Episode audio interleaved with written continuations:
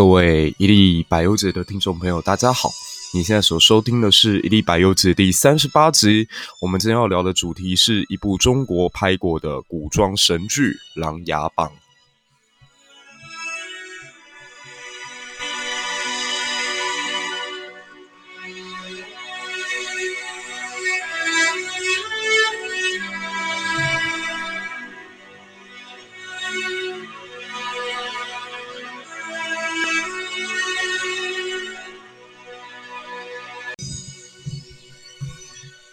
赤焰奉诏北拒敌，奸臣算计祸良帝。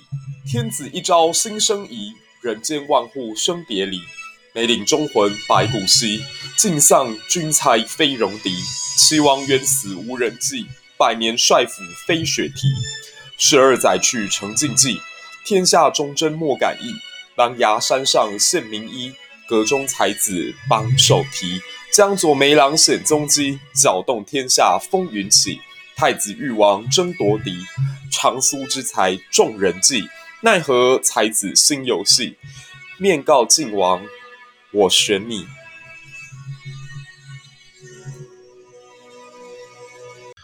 在我心目当中，《琅琊榜》是所有中国古装剧的巅峰之作，它甚至在我心中的排名，在《大明王朝一五六六》《北平无战事》《走上共和》《雍正王朝》与《甄嬛传》之前。就我的角度，《琅琊榜》像是一部极其浪漫的政治神话。有人说它是带了一点东方色彩的《基督山伯爵恩仇录》，可就我的个人的想法，比起大仲马笔下那篇小说，它充满复杂的人性跟道德冲突。琅琊榜则非常的干净而且明快，它是以光明与黑暗的对决作为故事的结构，所以让观者觉得轻松很多。虽然最后的阶段也用浓墨重彩去暗示说这样的光明是很脆弱的，但至少从整部剧的前期来看，其实没有太大的悬念，也不太会给观众什么心理负担。在基督山。这个作品当中，化身为伯爵的主角唐太斯在复仇的过程里头，他让身边很多无辜的人都受到牵连。但《琅琊榜》当中的梅长苏，在他所有的算计与圈套当中，则是一系列令人荡气回肠而没有太多道德压力的转型正义。大概唯一的受害者只有他的好朋友萧景睿。这部剧集的开端其实都展现了他非常极快的这种节奏感。呃，梅长苏他一开始以麒麟才子之称哦，震动了整个大梁首都金陵。那透过太子跟誉王的夺嫡过程当中，他们两个都非常积极的争取梅长苏对他们的帮助。由于太子誉王各有一派手下，他们的势力在朝中可以说是分庭抗礼，所以急需梅长苏过来打破这个恐怖平衡。那誉王首先出手，由于他手下的谋士秦般若建议他一定要争取这位琅琊才子的倾慕，所以誉王的动作最多。在表面上来看，好像也抢得先机，可实际上梅长苏入京城是别有算计。这故事还得从十二年前的赤焰逆案说起。话说十二年前，在梁国的北境有一个强大的敌人，叫大鱼。大鱼率领。整整二十万大军开始对梁国大举入侵。梁帝派遣大帅林燮到北境去御敌。林燮是这个帝国当中最精锐的部队赤焰军的统帅，他手下大概有七万人马，个个战力惊人，在梅岭一役当中全歼敌国二十万主力。这种战斗力当时就威震天下，更震得坐在皇帝宝座上的梁帝惊惧猜疑。君有此心，臣懂此意。当时的小官谢玉以及玄镜司的领头夏江，就以揣测皇帝内心当中对林帅的猜疑，而捏造了一封手信，诬告赤焰军的统帅与北境一族勾结在一起，联手进犯梁境。那皇帝当然信以为真，于是叫谢玉带领十万大军杀向北方。林谢看到十万大军，还以为是友军，以为是来帮助自己的。想不到，在精疲力尽、经过了几天几夜的浴血奋战之后，他们所面对的援军居然对自己伸出了屠刀。最终，七万赤焰军在梅岭一战，全数被屠杀殆尽。无耻的谢玉居然回朝报告皇帝，是自己击溃了大虞国的军队，也是自己平定了临谢的叛变。因此，皇帝加封谢玉为宁国侯。对这个局面发展态势感到不满的齐王萧景瑜站出来为赤焰军叫冤。他认为叛变之事完全是子虚乌有，因此屡次向皇帝进言。皇帝自觉颜面扫地，又恐太子别有用心，于是下令命皇太子萧景瑜自尽。齐王一死，他的生母林月瑶也跟着悬梁而去，林府从此被灭门，朝廷当中所有与齐王相关的势力都被连根拔除。在巨大的浩劫之中，只有一个人活了下来，他是大梁的七皇子晋王萧景琰。萧景琰长期与齐王交好，也与赤焰少帅林殊是莫逆之交。经此大变，萧景琰变得开始消沉。也有意无意的被皇帝排斥在执政的行列当中，几乎彻底消失了接班的可能。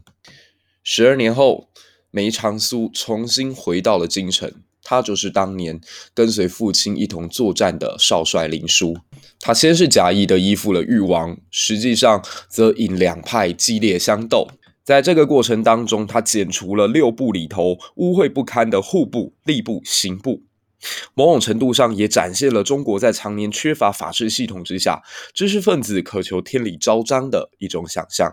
在《甄嬛传》里，皇帝每次翻牌子，背后都是他满满的欲望；而在《琅琊榜》当中，梅长苏每次翻动的一面牌子，就象征着又有一位贪官污吏即将被剪除。可以说，这个过程相当的大快人心。梅长苏所期待的是，他能够透过自己的智慧，以及誉王以及太子两派相斗，进而辅佐在政坛上看不见前途的靖王萧景琰。但这条复仇的道路是一条极其困难也漫长的道路，因为在皇权时代，你想要平反冤案，让真相昭雪，那仍然需要仰仗皇权的力量。史实当中，徐阶曾经为了洗雪夏言沈炼的冤仇，于是用尽了各种办法，希望能够扳倒奸相严嵩。可希望皇帝嘉靖能够认错，仍然是缘木求鱼。不得已的状况之下，他只好联合了一个道士演出一场闹剧，这才逼迫皇帝从被神仙附身的道士嘴中得到了严嵩是奸臣的结论。想起来真是无比的荒谬，又无无比的悲凉。梅长苏也是，他知道如果想要让赤焰军案能够真正平反，依然得靠梁皇亲颁诏旨，明告天下。那眼下如日中天的裕王跟太子，绝对不可能愿意涉猎此案，因为赤焰逆案就很像是中国的六四事件或者文化大革命一样，或者像白色恐怖对于国民政府。一样，直到今天，谁碰到这个禁忌，就不可能在体制之内可以获得更高的地位。所以前一阵子，在中国特别火红的一个网络媒体人，呃，姓罗，大家应该如果都有追他的节目的话，知道我在说谁。他曾经在节目里头讲到，不会有人相信左派那套透过改革创造红彤彤新世界的这种说法，因为林彪已经证明了这是只是一个谎言。那看到这个。节目的时候，我就有一点觉得好笑，因为他平常是一个自称自己自由派、非常讲究民主开放，然后很前卫的一个主持人，但遇到这个问题，其实他也在闪躲。因为稍微有点常识的人都知道，实际上那个话喊出来要创造红彤彤新世界的人是毛泽东。但时过几十年的岁月，哎，中国的媒体人在这个话题上还是只能选择退避三舍。那相同的状况哦，在大梁的首都里头，稍微有一点政治智慧的人也知道，这是执政者心中最敏感的神经，没有人敢真的去碰。只有萧景琰不一样，因为他的存在就系在这条神经的末梢，时不时就让梁帝觉得如坐针毡。他看到萧景琰的时候，就会想到他的长兄萧景玉，就会想到他的好朋友林殊，就会想到那位被自己冤杀的大帅林燮。所以萧景琰从无回避，也没有转圜的余地。那也因为晋王萧景琰跟赤焰逆案存在密不可分的关系，与他义兄义师的齐王就是当年被判定谋反的祸首，而长军的少帅林殊也是他换铁的兄弟。可以说，在这层暧昧的关系之下，他还能保住性命，已经是皇帝的皇恩浩荡了。可萧景琰因为身份跟个性的问题，常年被冷落，在夺嫡的道路之上，远远不及他两个长兄景桓跟景宣。不过，这对于曾经在北燕成功成呃，扶植冷门亲王当上储君的梅长苏而言，这并不困难。他使出拿手的驱虎吞狼之计，让裕王跟太子杀得血肉模糊。那终于也让一直排除在接班梯队外的晋王萧景琰有了异军突起的机会。然而，在这个看似由江左梅郎翻云覆雨的漂亮局面当中，隐隐然还躲着另外一个人的身影，同时也是南梁帝国最大的一个秘密。这就是帝王心术平衡。这是一个皇权时代最为珍贵的资产。只要一旦接近权力的中枢，身上流淌着一点皇室血脉，那么争夺储君之位就会成为所有人拼命搏杀的战场。来看看《琅琊榜》当中一开始争夺嫡位的格局，主要分成的是誉王跟太子两个大的阵营。太子是庶出，母亲是得宠的岳贵妃，但在六部当中呢，掌握了户部跟礼部，而且军权上有谢玉这个一等君侯的支持。裕王生母是祥嫔，祥嫔是谁已经不知道了。那他的嫡母是延后，他以皇后尊为嫡母，在六部当中掌握了吏部跟刑部，军权上则有二等军侯庆国公的支持。那按照这个态势来看，表面上是平分秋色，但如果你仔细稍微想一想，其实太子一点优势都没有。我们来看一下他们掌握的各个行政部门哦。呃，裕王掌握的是吏部。吏部如果用今天的角度来看，大概等同于考试院与行政院的人事行政部门，在古代有权力决定四品以下官员的考核升迁。那表面上呢，没有办法操控中央权力核心，实际上却掌控了底层官员晋升的大门。那假如你在还没有进入中枢机构之前就得罪吏部的话，大概你的仕途就完蛋了。所以年底的时候，各地官员都会派员到吏部来走动一下，就形成一个呃彼此有默契的规矩。那有了吏部之后，裕王就可以利用这层关系，在未来的官员当中培育更多的裕王党，而太子党的官员终究会随着时间凋零。刑部就更好理解啦，握有在司法上的裁判权，足以大事化小，小事化无。剧中何进中子杀人后，裕王府的师爷甚至认为，只要施压一下京兆尹在卷宗上把文字写得模糊，到了刑部这个杀人案还有翻供的空间。各位先不要着急的喊什么司法不公啊，其实这就是一个谁握有话语权的结果。自古至今皆然。你所认定的正义，跟他所坚持的理想，到底谁是正确？又有谁能够做出最公平的审判？司法正义之所以难以落实，就在于这里。嗯，根据我个人的经验，在我人生当中所认识的每一个法律人，都是充满正气的。他们都很有理想，每一个人都正气凛然，但往往他们的看法以及最终做出来的判决，都大相径庭。总而言之啊，法院如果是裕王家开的，无论是魏英充卖假油，还是小 S 家玩内线交易，只要关系跟我好，我一定可以在文字里找到最有利于他们的证据，最终做出没事的裁决。现代都如此，古代更是如此。那至于太子所掌握的是户部以及礼部，户部堪称是集天下财源于一代的好位置。大家要知道，只要拥有了户部，那油水贪污、玩钱都可以是翻手为云、覆手为雨，简单的事情。但我在这里，我只想要提，在美国影集《纸牌屋》里头，主角法兰克在第一集讲的一句话，他说：“钱就像是拉萨拉呃萨拉索塔的大豪宅，但折旧期限不过十年；权力则是古老石头建筑，足以屹立不摇。权力永远大于。”金钱，金钱无法换得权力，但权力可以带入更大笔的金钱。至于礼部啊，那在朝廷当中就更加比不上吏部的重要性了。另外，如果大家看过这部剧，就知道誉王跟太子在父亲面前的表现，简直就是天差地远。太子几乎连话都说不好，仅凭自身的尊贵，还时常在无词可辩的时候讲出：“哎，你怎么会这样顶撞你的兄长？你是这样说话的吗？”这类毫无杀伤力，只是胡搅蛮缠的话。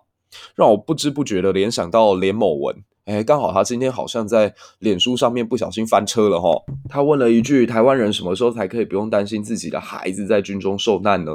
结果底下有人留言：“跟你一样不用当兵的时候。”所以啊，在他才识能力甚至人脉都远远不及玉王的状况之下，他跟他的母亲才会常常做出一些很匪夷所思的动作。例如，他们用了一种春药叫情丝绕，意图控制云南郡主霓凰。这种下策都做得出来，可见他们其实已经被逼。逼到了退无可退的地步，这样的人在梁帝尚在的时候，不至于对皇权有什么威胁，但是否能够顺利接班，就是另外一回事了。如此看来，大梁天下其实是非常有可能归为誉王的。可这影集，你如果再继续往下看哦，你会发现誉王因为血缘的身份，他其实不太可能成为最终的储君。他的母亲是以前在帝国内部一个少数族群的公主，叫做玲珑。当时皇帝为了要骗取华族对他的支持，所以就跟玲珑假意有了恋爱，生下了萧景桓，也就是玉王。可等到这个棋子利用完毕之后，梁帝反过来以赤焰军消灭叛徒为口号，又把这个华族给消灭掉。所以。玉王身上流着的血液是华族人的血液，但凭这一点，他可能在继承顺位上面就不如太子来的有优势。那假如太子跟誉王都不是那么完美，有谁是最契合梁帝心中的最终人选呢？梅长苏正是因为看中了这一点，所以他才能够在这个金陵帝都当中搅弄风云。他深知皇帝内心多疑，所以他就利用这个弱势，不断不断的把萧景琰往风口浪尖上推，最终把他推上了太子的宝座。其实皇帝对于齐王的，呃，或者说对于晋王这两个人，他的内心世界都是极其复杂的，特别是在齐王被杀掉之后。他当年之所以会杀掉齐王，原因在于他的实力实在太强，强到可以撼动皇权。而天下无论是满腔热血的贤臣，还是懂得看风向的小人，都已经汇集到了齐王的麾下。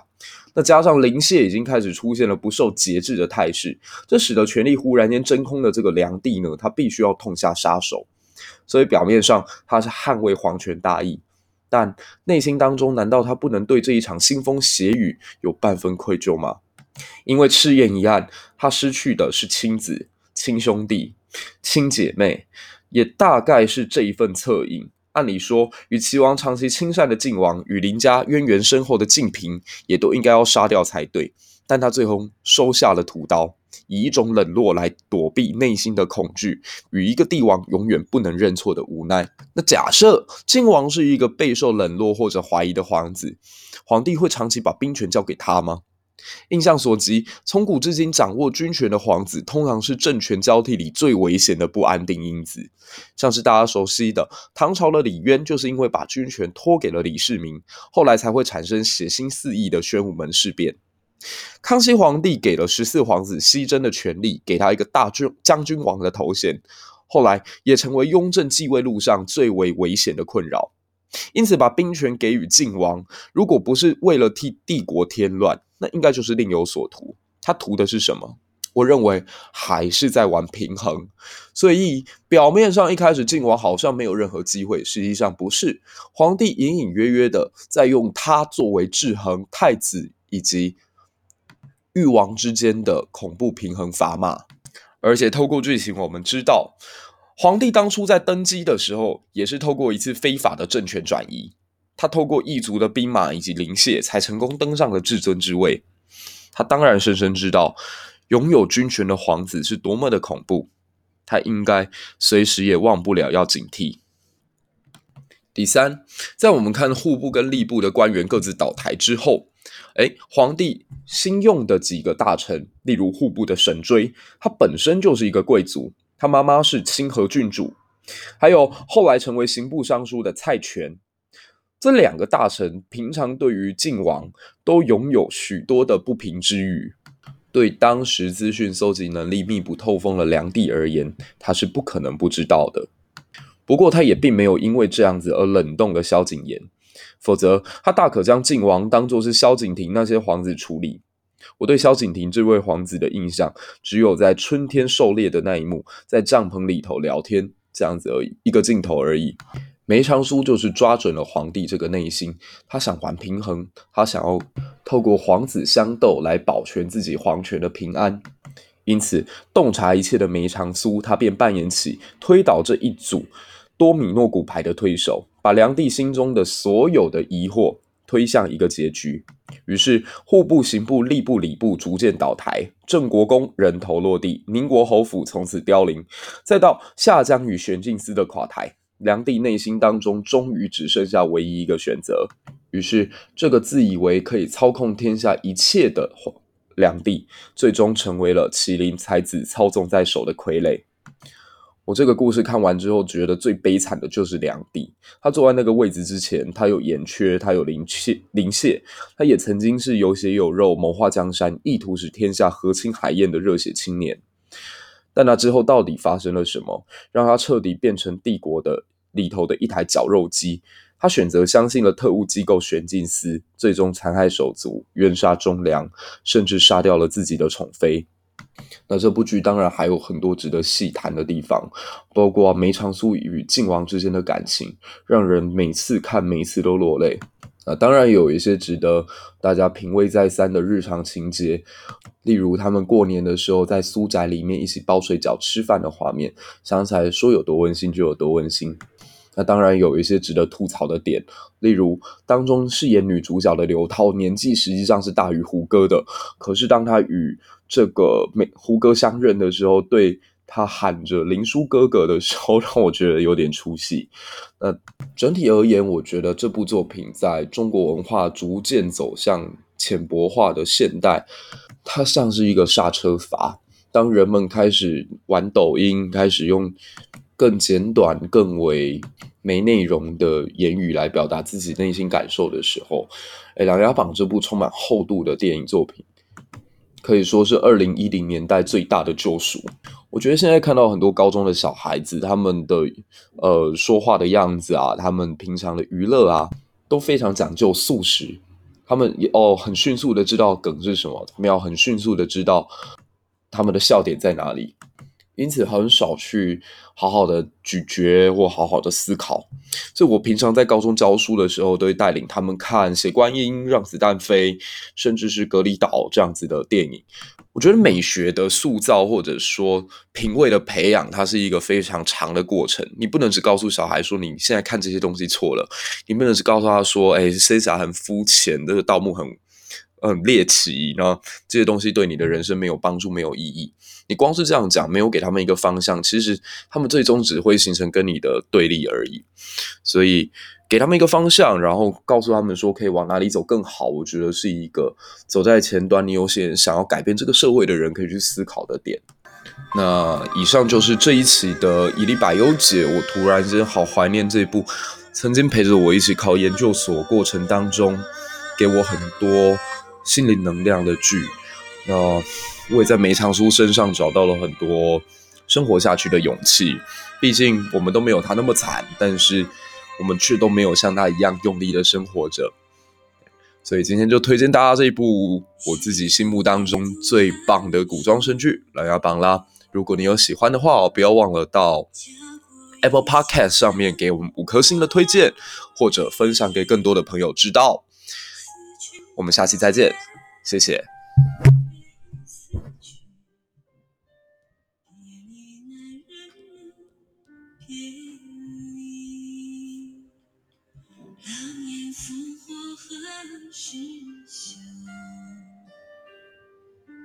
成王败寇，尽多。